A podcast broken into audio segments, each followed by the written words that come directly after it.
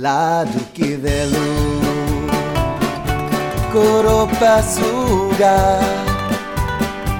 Estrada que estreita Janela com fula Nhonhonha cantar.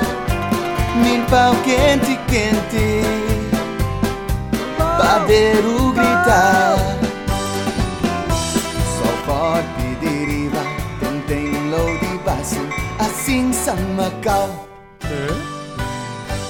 Você está confuso porque parece que esse cara tá falando português, mas você não está entendendo quase nada? Isso é porque ele tá falando o patuá macaense, uma língua crioula de base portuguesa formada em Macau a partir do século XVI e influenciada pela língua chinesa. Eu sou a Letícia Orciolo e no episódio de hoje do Te Explico no Caminho, vamos falar sobre Macau, um pedacinho de Portugal na China.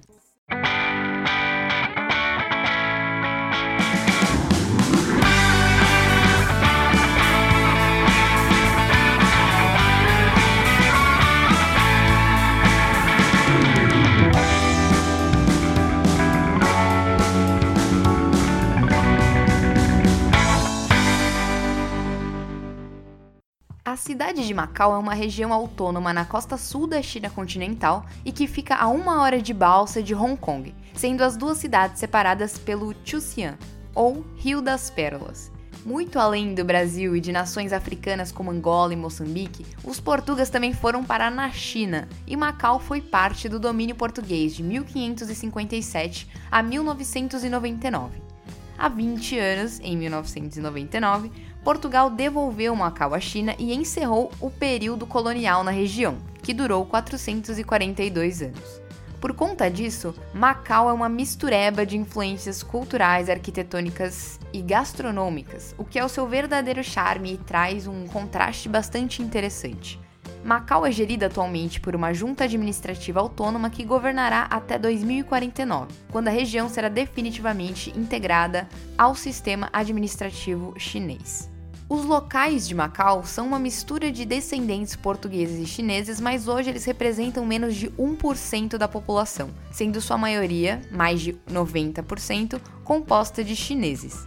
Por lá, eles falam cantonês, patuá, que é da musiquinha do começo do episódio, sendo que ela já é hoje considerada uma língua quase extinta, com menos de 100 falantes, e, choquem-se, português. A administração da cidade, inclusive, é oficialmente bilíngue e todos os sinais e placas públicas são grafadas em cantonês e português. Porém, não vai esperando que você vai chegar lá e todo mundo vai falar português com você, porque menos de 3% da população fala o nosso idioma.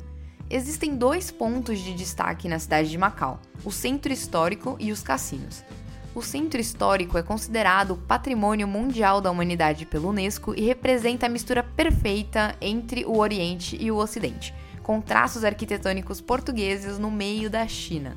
No bate-papo que eu tive com o convidado desse episódio, ele vai contar com mais detalhes sobre o que ele visitou por lá.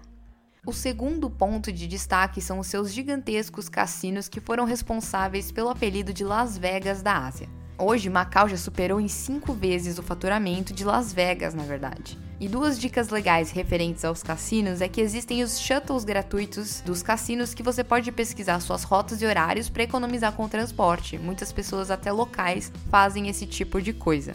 Além disso, os cassinos também podem oferecer locais para guardar a bagagem gratuitamente, que é uma opção segura e conveniente para quem está fazendo um bate-volta vindo de Hong Kong ou de qualquer outro lugar e quer passear pela cidade sem carregar peso.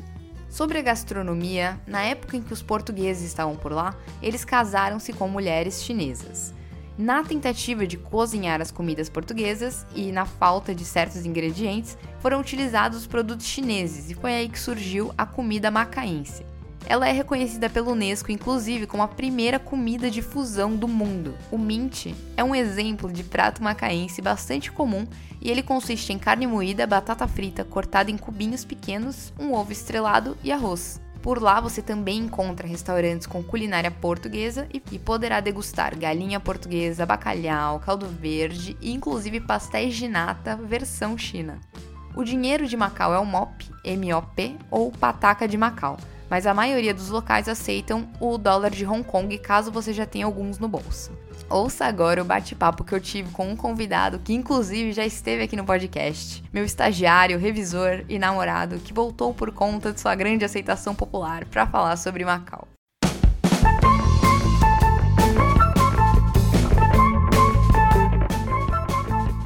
A pessoa que eu convidei para falar sobre a cidade de Macau, na China, é nada mais nada menos que o meu namor, Matheus Gonçalves, correspondente oriental do meu podcast. Oi, Matheus. Oi, Letícia. Deu pros seus bom? fãs. Muito sucesso com o episódio de Hiroshima. Boa. Assim como todos os convidados, aproveito para falar também que eu sou o fã número um aqui do podcast. Já tá manjado, já Toma tá essa, batido. E na verdade eu quis fazer o episódio sobre Macau, porque na verdade foi uma ideia do Matheus, porque primeiro ele falou: "Ah, é uma cidade lá na China que é tipo Las Vegas, só que muito maior". E eu já fiquei intrigada. E aí depois ele falou: "É como se fosse Salvador na China". Aí eu falei, então acho que vai ser preciso fazer esse episódio. Então, Matheus, conte. São muito evidentes, assim, os, os vestígios da colonização portuguesa? Sim, com certeza. Como eu falei aí, como provavelmente tá no nome do episódio também, Macau, vírgula, Salvador na China. Fui pra China e você não sabe o que aconteceu. Exatamente. Bom, Macau é uma cidade bem pequenininha que fica ao sul da China. Ela tem cerca de 30 quilômetros quadrados, mais ou menos o tamanho desse estúdio aqui que a gente tá gravando.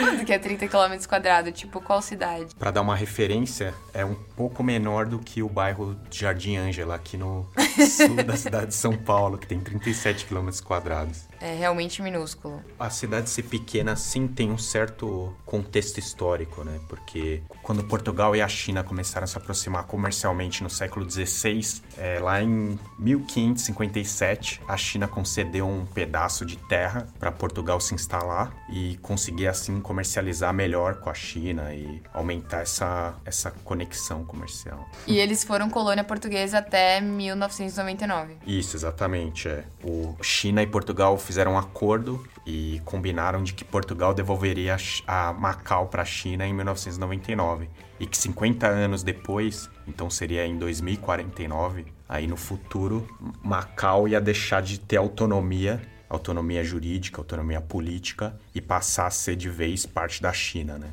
A gente está vendo hoje no jornal aí vários protestos em Hong Kong que tem muito a ver com isso, mas em vez de Portugal, Hong Kong pertencer ao Reino Unido. Hum, entendi. É bem pertinho, né? Hong Kong e Macau. Sim, é bem pertinho. Inclusive a viagem que eu fiz foi toda a China, né? Eu fui para Pequim, para Xangai, para outras cidades e também para Hong Kong. Então quando eu fui para Macau, eu fiquei uns dois, três dias lá em Macau e eu fui direto de Hong Kong. Peguei um barquinho lá em Hong Kong. Sempre vou de barquinho, né?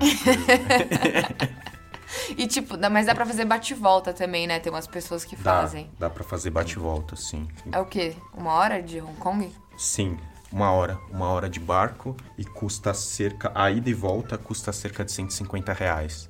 Pra você ir e voltar de barquinho. Ah, não é tão caro, então. Não, não é tão caro, não. E como eu falei, é, quais são os vestígios de colonização portuguesa que tem lá? É, né, tipo, nas construções, é...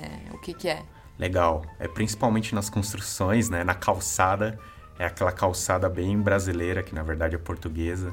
Com aquelas. é, normalmente preta e branca, com curvas assim. Então parece que você tá numa cidade brasileira mesmo, só que tem muito chinês ao invés de brasileiros. então, tanto nas construções como nas placas. Então, tem muitas placas em português em todo lugar. Os cardápios também e a comida Tem também. nas duas, é, cantonês, né, que fala em Macau. É, tá, tem tudo em cantonês e em português, né? Eu Sim, vi umas exatamente, fotos. Exatamente. Tem algumas coisas que, por exemplo, tem Rua São Paulo, que tem a Rua São Paulo, mas tem o nome cantonês também. Ah, então. tá. E as pessoas falam português de fato em Macau, que eu sei que é uma das línguas oficiais, né? Talvez. Não, é. é. Então- Tem dois idiomas of- oficiais, o cantonês e o português. Sim, é uma das línguas oficiais. Eu tava bem na expectativa de ir pra lá e falar em português com as pessoas, mas na verdade ninguém falava português. Ninguém, assim. Você ia num restaurante, a pessoa te atendia, não falava português. É, mal falava inglês e, tipo, mas dava pra pessoa entender, dava pra pedir inglês, mas ninguém, ninguém, ninguém, não encontrei ninguém que falava português. Nenhum né? chinês falando Nenhum português chinês com falando sotaque português. de Portugal. Seria tudo pra mim.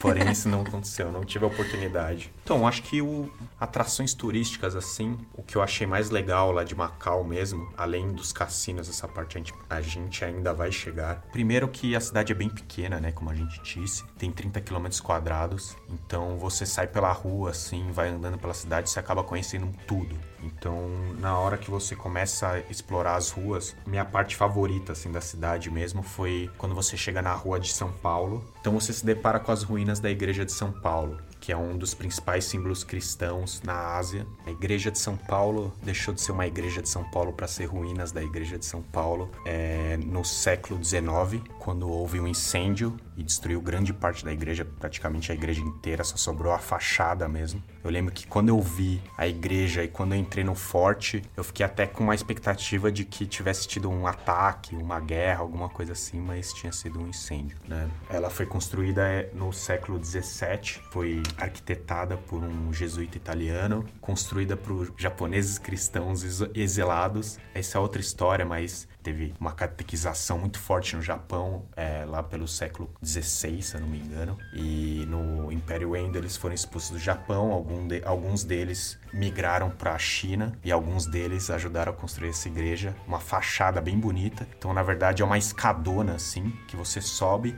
e no final tem essa fachada dessa igreja. E é uma coisa que vale bem a pena, é mó bonito e muita gente fica sentada, tipo, fica muita gente. Eu fui no verão, então foi bem legal assim, porque tava bem sol, tava bem bonito e eu nunca fui pra Europa, mas talvez tenha tido bem cara de Europa, assim. E uma outra cu- curiosidade bacana disso é que na rua de São Paulo eles têm muitas lojas de doces portugueses, né? Mas que são chineses que vendem. Chineses que, inclusive, como eu disse, não falam português. E assim, é muito engraçado essa técnica de venda que eles têm, porque eles vão te servindo biscoito de amêndoas, né? São vários tipos de biscoitos portugueses de amêndoa. E eles vão meio que te dando pra você comer, pra fazer você comprar. Mas, sei lá, tem umas 40 lojas perto dessa igreja de doce. E, assim, pelo menos se você comer um doce em cada loja, você já não quer mais doce. Então, tipo, você se empanturra de doce. Você não lá. quer comprar mais. Não, você não quer comprar mais. É, só se você comprar por presente, assim. Acho que eles tentam vender É. por isso. Porque eles vendem numa lata bem bonita, assim. Eu acho que é um souvenir legal pra levar pra família. Fica aí a E dica tinha, tinha pastel de Belém? Tinha, pastel de tinha. nata, você comeu? Era Tinha igual? pastel de Belém, pastel de nata. Eu nunca comi em Portugal, só comi aqui em São Paulo. Mas estava bom. Eu gosto bastante de pastel de Belém. E Então, eles, tá- além disso, também tem outras comidas portuguesas, tem restaurantes portugueses. Eu tava pesquisando sobre Macau e eu vi um restaurante que chamava Mariazinha. E eu achei muito curioso. Imagina, você tá na China e aí, tipo, vamos lá jantar no Mariazinha. Sim, sim, tem bastante comida portuguesa lá, bacalhau, frutos do mar, eles estão bem perto do mar, então isso favorece. E além disso, ele tem um pouco de Brasil, assim, porque como, como Portugal colonizou muitos países, como o Brasil, como a África, então também tem um pouco de comida das colônias da África, das colônias da, da América Latina, que é, no caso é o Brasil, né? Então tem essa mistura de comida que é um pouco do Brasil também, né? Que o Brasil também tem muito da África, muito do, Uma de feijuca, assim. Portugal. Então, eu não encontrei feijoada, mas tinha algumas coisas mais, mais pesadas, assim, mais puxadas pra africano e brasileiro, além dos restaurantes portugueses também. Uhum. Confesso que, tipo, a minha, a minha viagem, assim, ela foi meio low budget, assim, então... Não tem nenhum restaurante pra nenhum- indicar. é, não fui em nenhum restaurante português muito bom. Eu fui mais no McDonald's e comi no supermercado. Infelizmente, não vou poder dar muitas dicas de comida lá. Mas, mas sim, é bem uma mistura, assim, da comida das colônias portuguesas e de Portugal. Bom, aí outro, outro ponto turístico legal, do lado ali da, da- dessa fachada da igreja, tem o Monte Forte, né, que é a Fortaleza do Monte, em português. E ela foi construída pelos jesuítas também, no século 17. Então era um forte de proteção mesmo da ilha, porque naquela época das grandes navegações ali tinha muita é, batalha ali no, no mar. Inclusive tem canhões lá que você vê. Eu lembro que eles falaram que ele só tinha sido utilizado uma vez numa tentativa de uma invasão holandesa que acabou sendo abortada. Então eles ativaram o canhão uma vez só. Então é um forte, bacana. E o mais engraçado é que ele é completamente visual, assim, colonial, de época de colônia, mas você sobe ele com escadas rolantes. então, ao mesmo tempo que ele tem esse puxado de histórico meio parecido com o brasileiro, ele ainda tem aquela coisa meio moderna, asiática, assim, é. E aí vale muito a pena você subir. São três escadas rolantes até o topo, onde tem um museu da história de Macau, da cultura de Macau, que é interessante para quem gosta, principalmente, mas também pela vista, assim. O visual é bem bonito, por mais que seja. É, às vezes a gente não tem muita impressão isso da China, mas o visual é bem bonito. Você consegue ver toda a cidade lá de cima, consegue ver o porto, consegue ver um pedaço da China mesmo. Então vale a pena subir principalmente por isso. É, falando um pouco de museus, assim, eles têm bastante museus, eles têm bastante bibliotecas. É, se você é, gosta de museu, gosta de museu, vale a pena. Gosta de museu, gosta de museu. vale a pena ter aquele passe de ida no museu que custa 25 patacás, que é o dinheiro deles, né? 25 patacás dá 12 reais, é sempre dividido por dois. Quer dizer, hoje é dividido por dois, né? A época que eu fui era um pouco mais barato o patacá. Então você consegue em seis museus durante cinco dias. Da hora. E aí, além disso, o outro símbolo de Macau, além de ser uma, um lugar colonizado por portugueses, é que é muito famoso pelos seus cassinos, certo? Correto correto. Em comparação a Las Vegas, o que você me diz? Então, é, Macau é conhecida por ser a Las Vegas do Oriente. Porém, hoje eles já têm um faturamento cinco vezes maior do que o de Las Vegas. Caramba! Sim, então ele é bem maior do que Las Vegas. O jogo lá na China é legal desde 1850. O governo português que iniciou essa legalização do jogo. Hoje, 50% da economia de Macau vem disso, vem do cassino, vem dos jogos. Como eu disse, eles são maiores que Las Vegas desde 2007. Então, desde 2007, eles têm um, um faturamento maior do que o de Las Vegas em questão de cassino. Um dos símbolos lá da cidade é o Hotel Gran Lisboa, que ele fica no bairro da Sé, lá em Macau. Mentira! Tô muito confusa. Ele tem. Ele, ele é um prédio assim. Eu não acho ele bonito. Ele tem cara de cassinão, assim, de. Eu imagino que seja Las Vegas. Mas ele tem 52 andares. Aqueles hotéis bem Las, bem Las Vegas. Aí no térreo ele tem um cassino ali que. É, são os hotéis bem luxuosos, né, que tem lá. São, são os hotéis bem luxuosos, bem caros que você já está pronto para jogar lá. E apesar de, disso, de você de ser maior que Las Vegas, de ter um faturamento maior, 80% dos apostadores são chineses e 20% são de outros lugares. Uhum. Óbvio, né? Você da porcentagem mesmo. E você chegou aí no, no principal lá, que é o Venetian? É. é assim que fala? Sim. É. Ele é o maior cassino em termos de faturamento, né? Ele é o The Venetian Macau. Uhum. Ele tem um em Las Vegas também. Então ele é uma imitação da cidade de Veneza. Ele tem os canais e você pode entrar no barquinho e navegar nos canais. E é, é céu aberto assim ou é fechado esse? Essa parte dos canais é fechada. Mas tem uma parte do cassino que é um pouco em céu aberto, assim, mas essa parte do, dos canais. É uma Veneza indoors. É, é uma Veneza indoors. Uhum. Então eu fui. Bom, eu fui eu nunca tinha ido numa cidade com muitos cassinos, né? Na Austrália o jogo é legalizado também, mas normalmente tem um cassino por cidade. Então eu já tinha assistido tal, mas a ideia era um pouco tentar me divertir com isso, tentar conhecer essa cultura de jogo, de cassino. Acho que para ir para Macau foi um pouco por causa disso. E aí eu me planejei e falei, bom, eu vou levar 100 dólares, né? A fortuna de 100 dólares para jogar, pra me divertir. Quadriplicar. Uma noite de diversões em Macau. E aí eu fui jogar 21, aí eu joguei duas rodadas e acabou meu dinheiro. Duas rodadas? Cara, é loucura demais, assim, o dinheiro, ele derrete E os chineses lá rápido. são tipo... É, é... Veneno. Sim, sim, você vê que muito, a maioria, a maioria não, muita gente não vai para se divertir, assim. É realmente é, uma, é um lugar que. É um eles... lifestyle. Exatamente. Eles vão jogando pouquinho pouquinho, uma estratégia tal. Uhum. Então, foram duas rodadas, mas sem arrependimentos. eu até pensei, pô, será que eu não. Mais 100 dólares? Eu mereço, tô de férias. Tava lá até hoje. Mas não, não. não e parei por ali. Uma dica que eu li também na internet é que entre os cassinos, ou não sei, na cidade tem uns shuttles. Shuttles gratuitos. Uhum que as pessoas às vezes usam como meio de transporte, até as próprias pessoas que moram em Macau. É real isso? Sim, é verdade. Eu tava num hotel bem vagabundo e nele mesmo tinha uns shuttles que te levavam pro cassino. E a gente foi, inclusive, com um shuttle que levou a gente até o Venetian e até os outros cassinos. Mas aí você pode, tipo, catar um shuttle pra ir pro, pra rua de São Paulo ali. É perto? Tipo, dá pra você dar uma. É. Ah, eu vou ali no cassino, mas rapidão, vou ali no banheiro. É que na verdade a rua de São Paulo era bem perto do meu hotel, assim, então eu não precisava Ah, pegar tá. shuttle. Ah, Eu fiquei mais na parte histórica e mais longe um pouco da parte dos cassinos. Uhum. Que os cassinos, esse Venetian, ele fica na, numa ilha, né? Ilha Coloane. Isso, isso. Tem que pegar o quê? Um barquinho também. Na verdade não, na verdade você consegue pela ponte. Ah, Dá tá, tem uma- pegar uma ponte. Eu esqueço que existe essa tecnologia Você de achou pontes. que eu só ando, eu só, minhas viagens são todas de barquinha, né?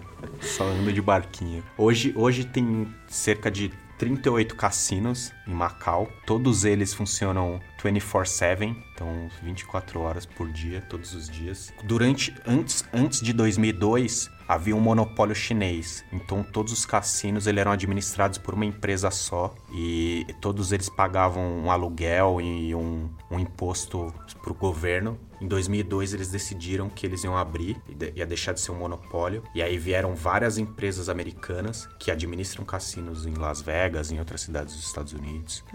E começaram a abrir cassinos lá em Macau. E a partir disso foi o momento que Macau ultrapassou Las Vegas, né? Então foram os próprios americanos que ajudaram nisso, fazer com que Macau fosse maior do que Las Vegas. Bom, Matheus, agradeço novamente a sua presença como meu correspondente do Oriente, do correspondente oriental asiático, sei lá.